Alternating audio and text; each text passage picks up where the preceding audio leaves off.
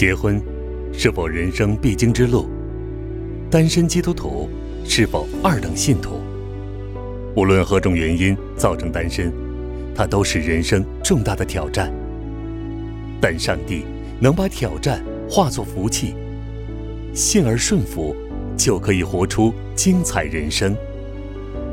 单身路上的祝福，作者杨永长，播音李红，听见。录制发行。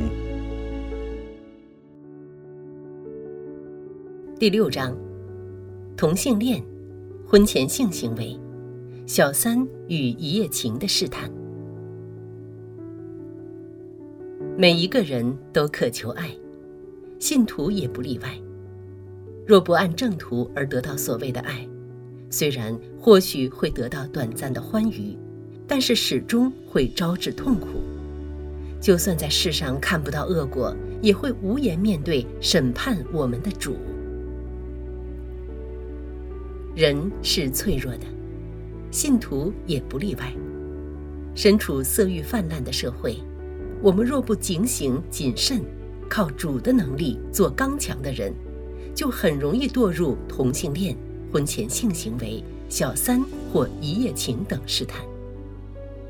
我们需要了解。这些试探如何针对我们的弱点而引诱我们？预早防范，免得后悔莫及。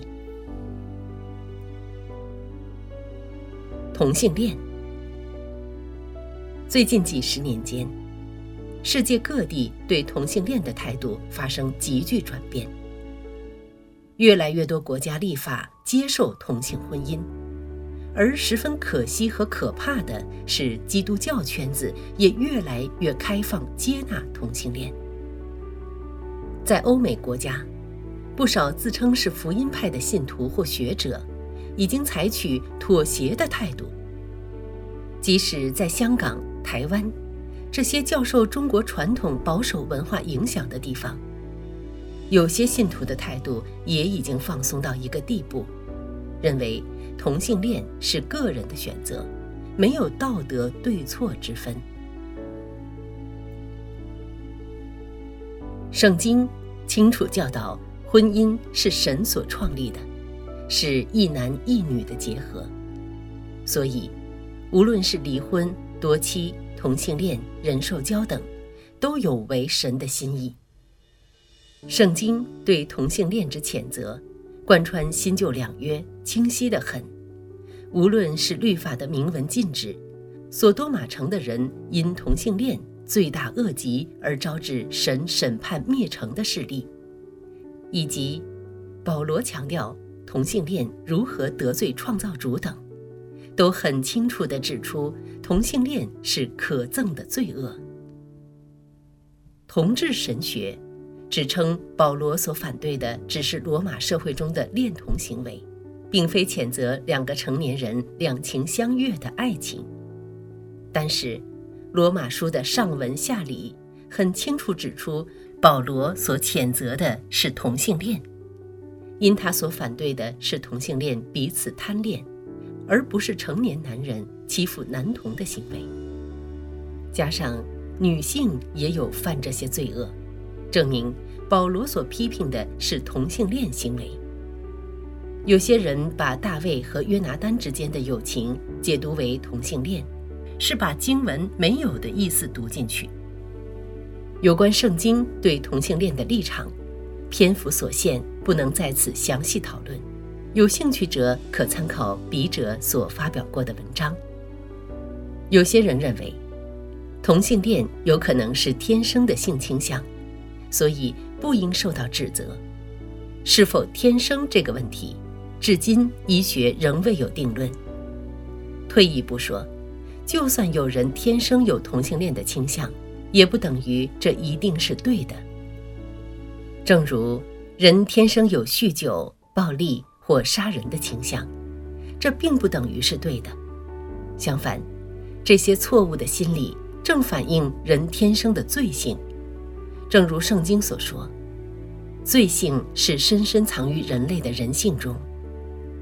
有同性恋倾向的人需要自治，不应因此就化倾向为行动。正如天生有暴力或杀人倾向的人，也要约束自己，不能持他的本性而大条道理的杀人犯罪。性倾向和性行为，两者是有分别的。性倾向关乎于人的心态和心理，性行为则是由心而生的行为。圣经教导信徒要好好约束自己的心。无论是哪一种性倾向，都要小心谨慎，以致不会做出犯罪的行为。举个例子，信徒发现自己有喜欢与异性性交的想望，这是十分正常的，因为神创造婚姻，人长大了自然有性欲，以准备日后进入婚姻。只是，人必须靠主约束自己内心的欲望。未到结婚的日子，要逃避婚前性行为的试探；结了婚以后，则要提防婚外情的试探，并要好好的与配偶建立亲密的婚姻关系。倘若这人不好好控制自己的欲念，把本来是正常的性欲变成纵欲的行径，去犯婚前性行为，或和多人发生性关系，那么。他在神面前就犯了可憎的罪恶了。如此看来，异性恋倾向虽然是自然的心理，信徒仍需要谨慎约束内心，对付罪念。主耶稣教导：看见妇女就动淫念的，这人已经在心里犯了奸淫的罪；恨人的就等于杀人了。这么高的标准。除了耶稣自己之外，谁能达到呢？没有一个人能达到。这是为什么我们需要相信福音，需要接受耶稣受死代赎，以致能白白的被神称为义。故此，当我们发现自己有任何不良的思想时，就要立刻向主承认罪恶，并求主借圣灵能力改变自己的内心。以圣灵的洁净良善代替我们污秽的思想。异性恋倾向的人需要有这样的自制，同理，同性恋倾向的人也需要这样约束己心。信徒若有同性恋的念头，无论背后的成因为何，都要把这念头带到主面前，承认这种欲望不是主所喜悦的，然后求主除开、纠正。或处理这种思想，不要让这种思想演化成同性恋行为。我们的心态或许有时令我们措手不及，主是明白的，他满有恩慈，愿意搭救我们。我们需要凭信心，依靠圣灵的能力而活出美好的行为。当信徒发现自己有同性恋的倾向时，怎么办呢？首先。这位信徒要弄清楚自己究竟是不是真的有同性恋倾向。儿童及少年人在成长及发育时期，往往会在不同阶段，有时候喜欢同性朋友，有时候喜欢异性朋友，有时候两者都喜欢，不足为奇。当年我做中学老师，就观察到一般小学及初中学生。比较喜欢和同性同学接近，有时甚至排斥异性，喜欢和异性作对。但到了高中，则明显对异性的兴趣大了。无论中学和青年任何一个阶段，男生喜欢和男生结伴一同打球，女生喜欢和女生脱手谈天说地，都是成长阶段自然的表现，并不表示那就是同性恋倾向。很可惜，一些刻意灌输同性恋意识的人误导中学生，把这些表现渲染成同性恋倾向，令中学生过早把自己错误定性为同性恋者，结果就扭曲了自己自然的发育及成长。同性恋的倾向，是指对同性恋具性幻想或性欲望。若只是一般性的喜欢结交同性朋友。不一定是同性恋的倾向。心中有疑难的朋友，最好寻求牧者或专业辅导员的帮助。如果真的有同性恋的倾向，不许害怕，也不要逃避，因为天父完全明白，他极其乐意，也大有能力帮助，只需要把这种心态以祷告带到他面前，求他光照，求他帮助。天父爱我们，为我们人生定下美好的计划，目的是要我们成长似耶稣基督的模样，满有荣耀。所以，他必定带领寻求他帮助的人走上医治和成长的路程。有时主会光照隐情，让受困扰的人明白这种同性恋心态的成因。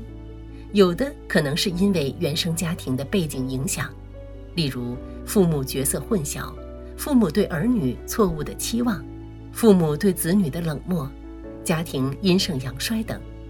有的可能受童年或少年经历影响，例如曾受性侵犯、受同性恋者影响等；有的可能因为自卑无法接受自己的性别，又有的基于其他种种原因。若能寻出根源，又有牧者、专业辅导员或过来人的关心帮助，对症下药，肯定可以有进步。此外，若有任何同性恋的行为，应及时停止，也要尽量改变环境，逃避同性恋的试探。我曾听过一位弟兄做见证，他虽深陷同性恋罪恶多年，但因着神的大能，把他从淤泥中救拔出来。后来不但重建身心，而且与一位爱主姐妹结婚，参与创立一个按圣经原则。专门帮助同性恋者活出新生的机构，他所见证父神的伟大拯救能力，令人赞叹。当然，也有一些爱主的信徒，终生未能摆脱同性恋的心态。这不是说神的能力不足，而是个人的境况不同，经历会不一样。始终因为信徒一日身体仍未得熟。仍有可能受着一些心理或生理的限制。我欣赏外国一位弟兄，虽然他无法改变其同性恋心理，但他实质保持独身，不要涉及任何性关系，这样他仍然能忠于基督，以圣洁生活，荣耀主的名字。本身不是具有同性恋倾向的信徒，也要提防同性恋的陷阱。对于单身信徒来说，孤寂时最容易堕入试探的危机。当我们内心感到孤寂的时候，我们特别渴求爱。如果我们没有按正途得到事实爱的滋润，而偏偏那时候又有同性恋者关怀和接近，我们就很容易放下防线，接受同性恋爱，甚或发生同性恋行为。一旦发生这些性关系之后，若不及早抽身脱离，很容易越来越深陷沼泽，时间越久越难摆脱。为此，单身信徒需要敏锐自己感情的需要，常常保持身心灵的健康，好好建立感情的支持网络，不要让自己落在孤立无援的境况中。例如，我们需要有充足的睡眠、适当的运动和天赋，保持亲密关系。有主内朋友常常扶持，以致心境常常保持愉快安稳。若我们工作过劳，身心疲乏，我们对罪恶的警觉和对抗能力都会相继减弱。若我们没有健康的友谊滋润，求爱若渴时就会饥不择食，堕入危机而不自知。当然，我们还要远避试探，不要因好奇而浏览色情网页或刊物。这些不良的资讯如同毒品一样，很容易叫人上瘾。那么，怎样才算是健康的同性友谊？怎样已经算是堕入同性恋的陷阱呢？二者的分界线在哪里呢？是的，有时由于同性恋的疑云，反而妨碍了主内弟兄与弟兄、姊妹与姊妹健康情谊的发展，这是十分可惜的。不过，若我们按照圣经的原则生活，仍可建立健康的主内情谊。健康的同性友谊第一条件就是不能贪恋。保罗谴责同性恋者彼此欲火攻心，换言之，健康的同性友谊就不应存有性欲的念头，相反，应该是完全清洁的。按主耶稣的教导，心中有淫念就已经犯奸淫了。那么，不必等到做出同性性交行为才算同性恋。若在心中存这些性欲的思想，已经算是同性恋了。若我们保持思想清洁，主内同性朋友是可以深交的。我和一些好姊妹的交谈可以进到很深入的地步，有时候和他们久别重逢，往往都会彼此拉拉手或拥抱一下，但是这些举动都是纯洁的，毫无杂念。健康的同性友谊第二条件是，双方都尊主为大。大卫和约拿丹的友谊是很好的榜样。约拿丹的心之所以和大卫的心深相契合，是因为约拿丹欣赏大卫对神的信心，大卫为神的名字发热心，凭信心打败企图羞辱神的巨人歌利亚，而约拿丹自己也是这样倚靠神而打退非利士军队。当信徒都尊主为大。彼此的友谊就建立在稳固的根基上了。健康的同性友谊第三条件是，愿意为对方的好处牺牲。约拿丹不但把自己的战衣送给大卫，甚至宁愿放弃继承王位的机会，帮助大卫成为以色列的王，让神的旨意成就。健康的友谊寻求对方的好处，相反，不健康的友谊是自私自利的。例如，有些人是基于占有欲而和别人结交朋友，希望别人可以替他解闷和作伴，或成为他的附属品。这些友谊往往充满妒忌心，不让对方结交其他好朋友，只准对方和自己成为深交。这些都是有问题的友谊，信徒应当提防，也应跟约拿丹学习，做一个看作别人好朋友的人。信徒间若能够建立深厚的主内情谊，是很大的福气，也是美好的见证，能叫未信的人有机会认识耶稣基督的大爱。